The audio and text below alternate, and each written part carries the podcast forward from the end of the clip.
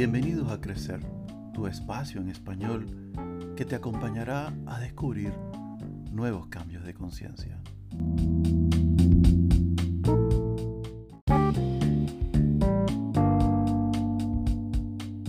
Desde que nacemos, nadie se ha encargado de enseñarnos a ser felices. ¿Sabes por qué?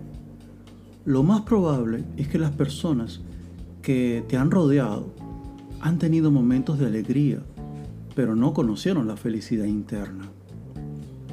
Ciertamente, como lo hemos compartido varias veces, la mayoría de las personas llegamos a creer que la felicidad está en el empleo bien remunerado, el sexo placentero, la adquisición del último modelo de celular o ganar una licitación.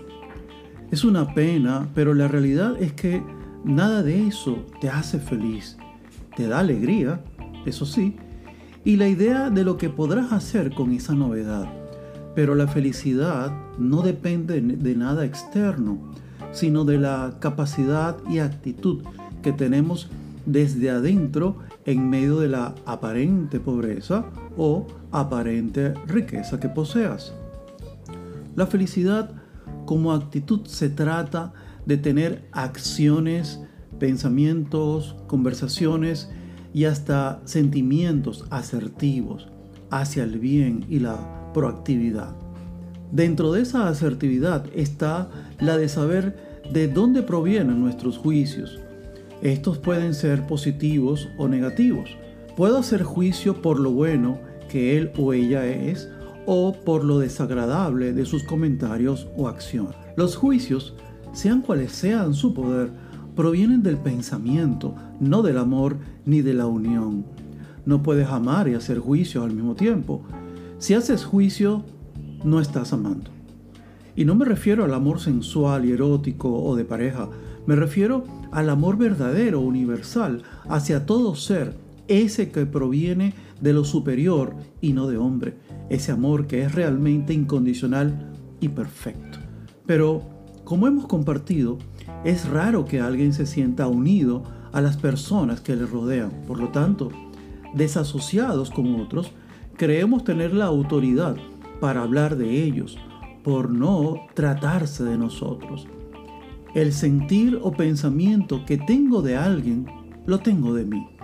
Si en juicio, entonces critico o halago algo que hay en mí y no soy capaz de ver.